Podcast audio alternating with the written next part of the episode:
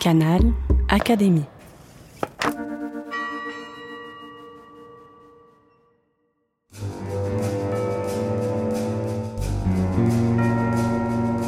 Petite histoire de science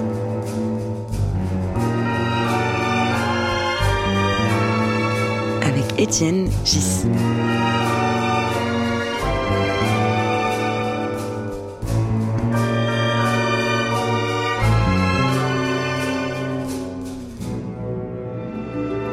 Le podcast de l'Académie des sciences. Je suis avec Gilles Doweck.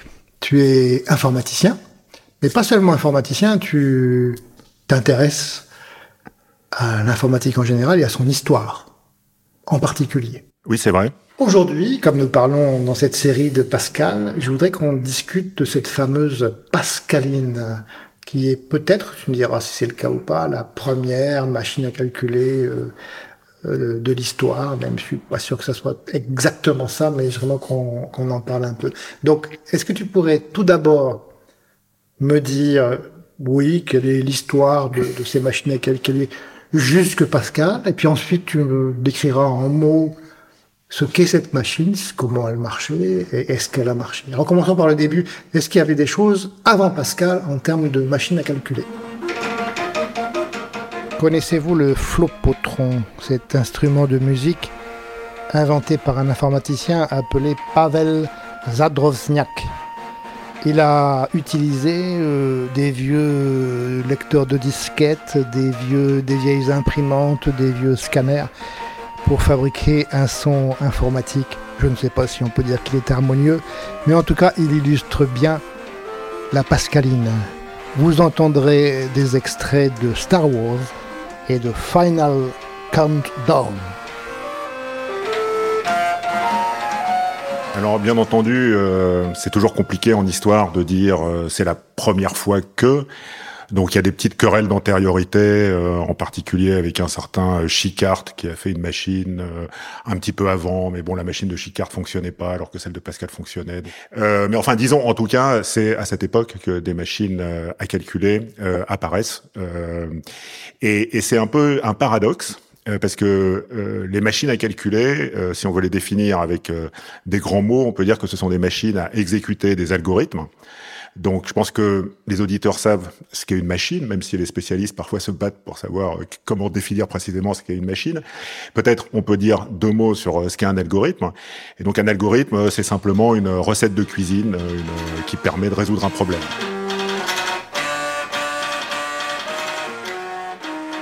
Un exemple d'algorithme, c'est l'algorithme de l'addition. Et comme tu le sais peut-être, il faut ajouter les unités avec les unités, les dizaines avec les dizaines, sans oublier de propager la retenue. Et bien sûr, c'est ça qui est la, difficulté dans cet algorithme.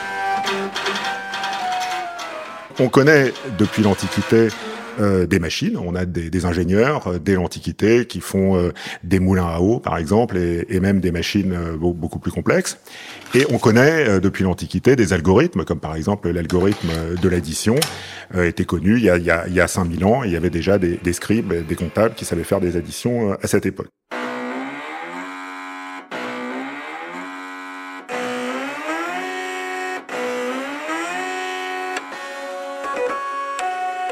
Sur la question euh, qui, qui, met Pascal au centre de, de, de l'histoire, euh, c'est celle de savoir si on peut faire une machine qui euh, exécute un algorithme. Et donc, quand on apprend ce qu'est un algorithme, on insiste souvent sur le fait que on peut appliquer l'algorithme mécaniquement. Il n'y a pas besoin de réfléchir. Une fois qu'on connaît la recette, bah, il faut appliquer étape par étape, ajouter les unités avec les unités, les dizaines avec les dizaines, etc. Et quand on prononce l'adverbe mécaniquement, euh, aujourd'hui, au XXIe siècle, on se dit, ben, puisque c'est mécanique, autant le faire faire par une machine, puisque mécanique veut dire à la fois systématique, sans réfléchir, mais aussi qui peut être fait par une machine. Et donc ça nous paraît très naturel de concevoir des machines qui exécutent des algorithmes. On a l'impression que les algorithmes sont faits par nature pour être exécutés par des machines, mais euh, depuis l'an moins 3000 jusqu'au XVIIe siècle, eh bien, on n'a pas du tout cette idée de, euh, de mélanger ces deux notions euh, de machine et d'algorithme. Les, les, gens qui fabriquent des machines, les ingénieurs qui fabriquent des machines, les mathématiciens qui conçoivent des algorithmes, sont, vivent dans des univers complètement, complètement séparés. Tu es en train de me dire que cette période est une véritable période de, de transition Exactement. C'est-à-dire Pascal est le premier, on va dire, à, se dire, mais puisque euh, l'algorithme de l'addition est quelque chose de, mécanique, quelque chose de, systématique, et donc on sait que Pascal s'était un peu intéressé à la comptabilité, puisque son père, euh, Étienne Pascal, euh, était lui-même une espèce de collecteur des impôts. Enfin, c'est compliqué de décrire son métier, mais enfin, il collectait les impôts en Normandie, et donc il était amené à faire beaucoup d'additions. Et Pascal voyait, euh, bon, enfin c'est peut-être la légende qui raconte ça, mais Pascal voyait son père peiner à faire des additions euh, toute la journée, et il s'est dit, mais puisque c'est mécanique, autant le faire faire par une machine. Pascal, ici, connecte deux mondes, c'est un passeur entre deux mondes, entre le monde des machines et le monde des algorithmes. Et donc c'est ce qui l'amène à faire euh, cette première machine à calculer.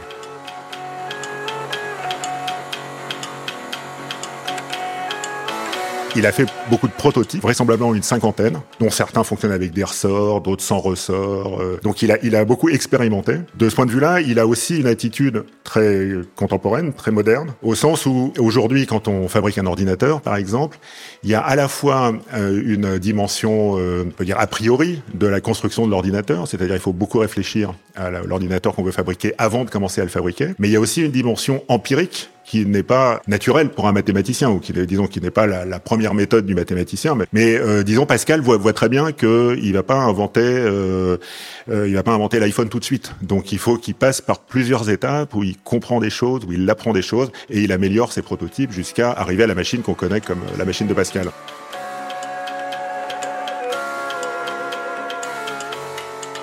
Une des difficultés de l'innovation technique en général, c'est que vous avez une idée, voilà, euh, merveilleuse, vous voulez faire une machine à calculer, mais il n'y a pas des, il y a, y peu de gens qui savent vous aider, qui savent fabriquer les rouages, euh, les engrenages qui, sont nécessaires pour une machine à, à calculer. Et donc euh, Pascal s'inspire de des techniques qui, qui, qui, sont les techniques euh, contemporaines, et donc en particulier de l'horlogerie, mais les horlogers savent pas du tout faire euh, ce que Pascal demande. Donc euh, ils sont eux-mêmes dans une démarche expérimentale, ils sont eux-mêmes dans, une démarche, on pourrait dire, de découverte scientifique. D'abord, avant la machine à calculer euh, de Pascal, il y a un certain nombre d'outils qui permettent de faire des, des, additions en particulier. Et ces outils sont pas des machines au sens où ils n'ont pas l'autonomie de la machine de Pascal. C'est-à-dire, c'est plus le comptable. Si on prend l'exemple du boulier, euh, qui est euh, la, la, version orientale et puis la version occidentale, c'est un système de jetons qu'on déplace sur un échiquier. Et donc, si on prend le boulier ou euh, l'échiquier, on peut plutôt dire que c'est le comptable qui fait le calcul en s'aidant d'un outil. Alors qu'à partir de la machine de Pascal, on peut dire vraiment que c'est la machine qui fait le calcul elle-même. Euh, et euh, donc, quelle est la différence? Eh bien, l'utilisateur doit simplement rentrer les nombres. Voilà, il rentre les nombres, il attend et ça marche, et il lit le résultat. Donc il peut bien sûr se tromper en rentrant les nombres, il peut se tromper en lisant le résultat, mais il peut pas se tromper parce que c'est la machine qui fait le calcul, alors qu'avec un boulier ou avec euh, un échiquier et des jetons, c'est très facile de se tromper.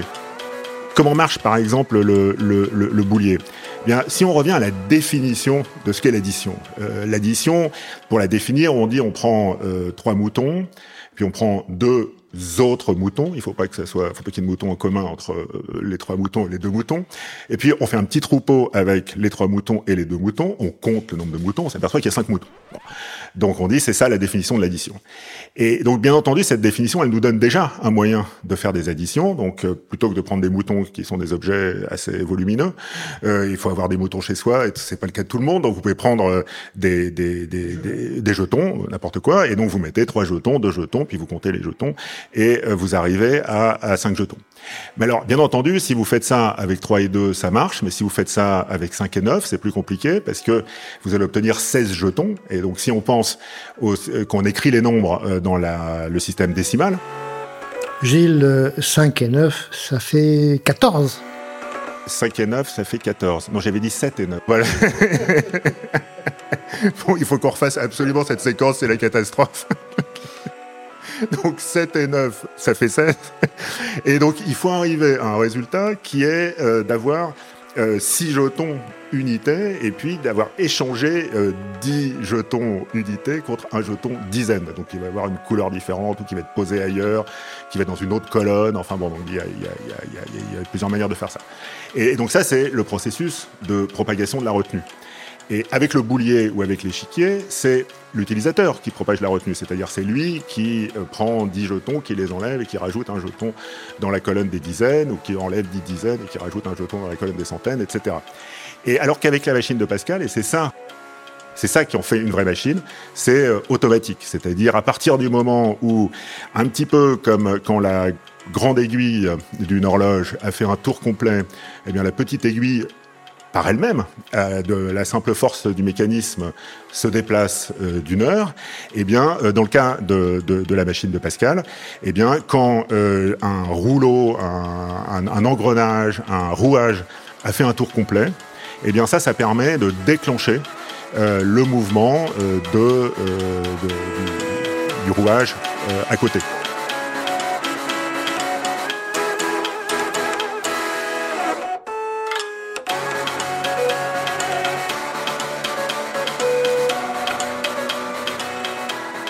On pense aujourd'hui, quand on pense à l'algorithme de l'édition, on pense à ajouter des nombres purs, des nombres entiers ou, des nombres à virgule, peu importe, pas des kilos ou des mètres ou des choses comme ça.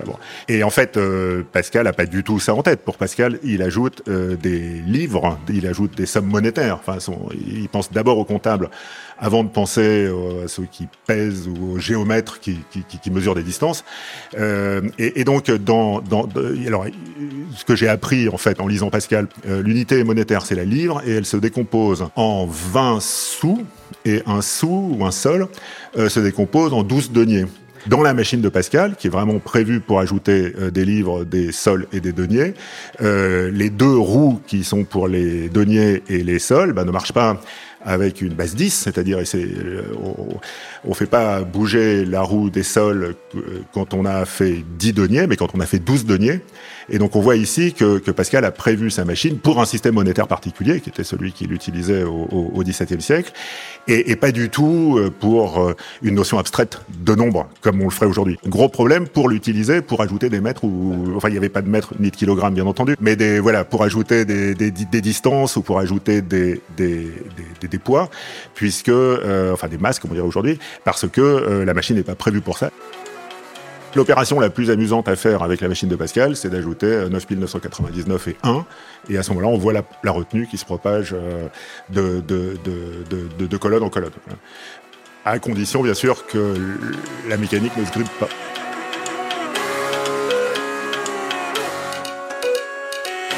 D'abord, il essaye d'en faire une espèce de publicité. Il essaie d'en faire une espèce d'opération marketing, on dirait, on dirait aujourd'hui. Il essaye d'en obtenir une espèce, euh, peut-être on dirait aujourd'hui, de brevet. Et euh, à l'époque, c'est une lettre euh, qui est faite par Louis XIV. Dans cette lettre, Louis XIV dit que cette machine est reconnue infaillible par les plus doctes mathématiciens euh, de l'époque. Mais on ne sait pas de qui il parle, c'est-à-dire il ne cite pas les noms des, mathématiciens. Et donc on comprend que, Pascal a essayé d'obtenir une, espèce de reconnaissance de la part des mathématiciens, que, les mathématiciens de son époque, mais je ne sais pas de qui il parle, euh, reconnaissent que sa machine était une bonne machine qui faisait des, des additions. Ce qui est intéressant, c'est qu'il ne limite pas euh, la promotion de sa machine auprès des mathématiciens. Mais, mais il cherche aussi à faire euh, de la promotion de sa machine auprès donc de Pierre Séguier, qui est plus ou moins le ministre de la Justice de, de l'époque. Ça s'appelle le chancelier euh, à l'époque. Donc voilà, on se dit c'est bizarre d'aller voir le chancelier pour lui dire j'ai fait une calculatrice. Et il fait pareil avec donc Louis XIV. On pense que c'est peut-être Pierre Séguier qui a qui a intercédé auprès de, de, de Louis XIV et aussi auprès de, de, Christine de Suède, donc qui est la reine de Suède euh, à, à, cette époque, même si elle a abdiqué euh, euh, pas, pas, pas, longtemps après. Et, donc peut-être que Pascal a compris que euh, le succès de sa machine dépendait pas uniquement de la vie des mathématiciens, mais aussi du fait que sa machine avait une utilité sociale, c'est-à-dire que il y avait des comptables qui allaient utiliser euh, sa machine. Il a eu ce soutien, mais c'est pas pour autant qu'il a vendu beaucoup d'exemplaires euh, de sa machine. Sa machine est, d'un certain point de vue, dans l'air du temps, au sens où, comme on le disait, euh, Chicard essaye de faire une machine au même moment. Juste après, Leibniz va faire une autre machine qui va aussi faire des multiplications et des divisions, ce que la machine de Pascal ne fait pas vraiment. Et encore après, au 19e siècle, il y aura une machine dans la tradition de la machine de Pascal, qui sera la machine de Babbage. Si on regarde la postérité de la machine de Pascal, on se dit elle était vraiment au bon moment. Disons, voilà, il y a la machine de Pascal, puis après d'autres machines qui reprennent des idées similaires et qui les complexifient pour faire mieux. Donc de ce point de vue-là, elle est complètement euh, dans son temps, mais elle est aussi très en avance sur son temps, puisque comme on le disait tout à l'heure, pour les contemporains de Pascal, les machines, ça sert à faire de la farine. Euh, les algorithmes, ça sert à calculer les solutions d'une équation. L'idée de faire une machine qui applique des, algorithmes est, est, sans doute une idée que les contemporains de Pascal ont dû regarder avec... Euh... Ça, c'est une chose, mais sa machine devait par ailleurs euh, coûter un peu plus qu'un iPhone.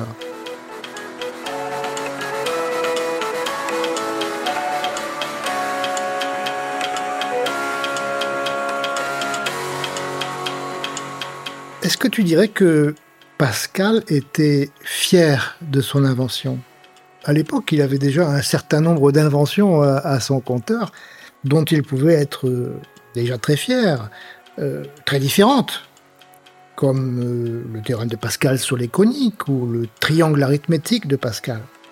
Là, c'est une découverte à moitié technologique, à moitié intellectuelle, peut-être plus technologique d'ailleurs a-t-il manifesté une sorte de fierté? Oui, oui, oui. Oui, dans les lettres euh, qu'il écrit donc à, Christine de Suède, etc., on, peut dire qu'il a conscience, sans doute, de la nouveauté de sa machine. Je ne veux pas minimiser ces théorèmes sur les codiques, mais disons, il y a eu d'autres théorèmes sur les codiques avant Pascal. Mais là, il se dit, c'est quand même un truc complètement nouveau. Quoi. Et, ça, bon, bien entendu, on n'est pas dans sa tête, et c'est compliqué à partir de ses écrits d'interpréter ce qui se passait vraiment dans sa tête. Mais en tout cas, il, insiste beaucoup sur le fait que sa machine est complètement différente de ce qu'il y avait avant. Et en particulier, il dit une expression qui est assez surprenante. Il dit, avant, il y avait la plume, donc la plume qui permet d'écrire des nombres euh, sur un parchemin, un papier, je, ne sais pas quoi, mais donc de faire l'opération à la main, ce qu'on appelle aujourd'hui faire l'opération à la main sur du, papier avec un, stylo. Mais il dit, mais aussi les jetons. Et il dit, et en fait, les jetons, donc l'échiquier sur lequel on pose les jetons, il dit, la plume et les jetons, c'est pareil. Donc pour lui, les jetons, c'est juste une forme d'écriture. Et il voit bien que Enfin, on peut imaginer. Il voit bien que le travail avec les jetons, il est fait par l'utilisateur. Il est fait par celui qui, qui réellement fait l'opération avec les jetons. Alors qu'il dit, ma machine, ça n'a rien à voir avec tout ça. Alors qu'aujourd'hui, moi j'aurais plutôt tendance à dire, il y a d'un côté la plume, et puis de l'autre côté les jetons et la machine de Pascal. Mais c'est pas du tout le point de vue de Pascal. Pour Pascal, les jetons, c'est vraiment du même côté que la plume. Et euh, c'est les techniques anciennes. Et donc lui, vraiment, euh, se, se, se présente comme l'inventeur d'une technique radicalement nouvelle.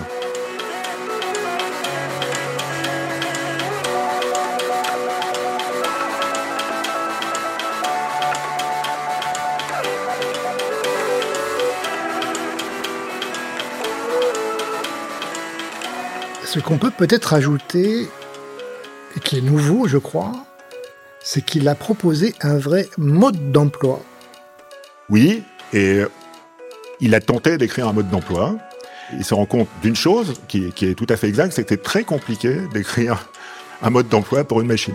Et donc aujourd'hui, beaucoup de concepteurs de logiciels essayent d'écrire un mode d'emploi pour leur logiciel et la plupart des utilisateurs ne comprennent rien. Et on peut dire que déjà, euh, à l'époque de Pascal, il insiste sur le fait que s'il décrit la machine trop en détail, bon, bah, il va noyer le lecteur sous une avalanche de détails et que le lecteur va être perdu. Et donc il dit, bah voilà, plutôt que de vous donner tous les détails, euh, je vais juste vous dire un peu à quoi elle sert. Et après, débrouillez-vous. Et, et, donc il y a, y, a, y a, ici peut-être euh, effectivement, euh, euh, bon, il faudrait sans doute euh, comparer ça à d'autres modes d'emploi pour des moulins à vent ou des moulins à eau qui ont été développés avant, mais on voit une certaine difficulté à expliquer euh, comment, marche, comment marche sa machine, et peut-être aussi déjà la conscience que ce qui intéresse l'utilisateur, c'est pas vraiment de comprendre comment marche la machine, mais c'est de comprendre à quoi elle sert. Et, et donc ça, c'est euh, en tout cas, voilà. C'est la question de l'utilisateur, mais c'est pas la question du mathématicien. Et, et dit du concepteur, oui. Tu me mets devant une machine à calculer, je vais la démonter pour voir comment elle marche. L'utilisateur, il s'en fiche complètement. Oui, beaucoup, beaucoup, beaucoup d'utilisateurs, euh, même si euh, je fais partie de ceux qui essayent de convaincre les utilisateurs que s'ils démontent la machine et ils comprennent comment elle marche, eh bien, ils s'en serviront mieux. Mais c'est vrai que euh, il n'est pas, en tout cas, nécessaire de comprendre comment marche la machine pour commencer à l'utiliser. Et, ça, c'est quelque chose d'assez universel. Gilles, merci beaucoup pour ta présentation de la Pascaline qui joue vraiment un rôle majeur dans l'histoire de l'informatique. Merci.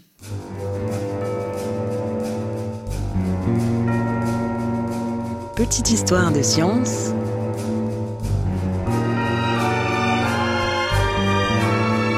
avec Étienne Gis.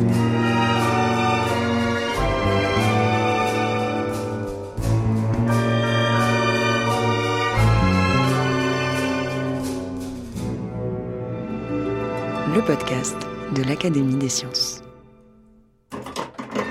Canal Académie.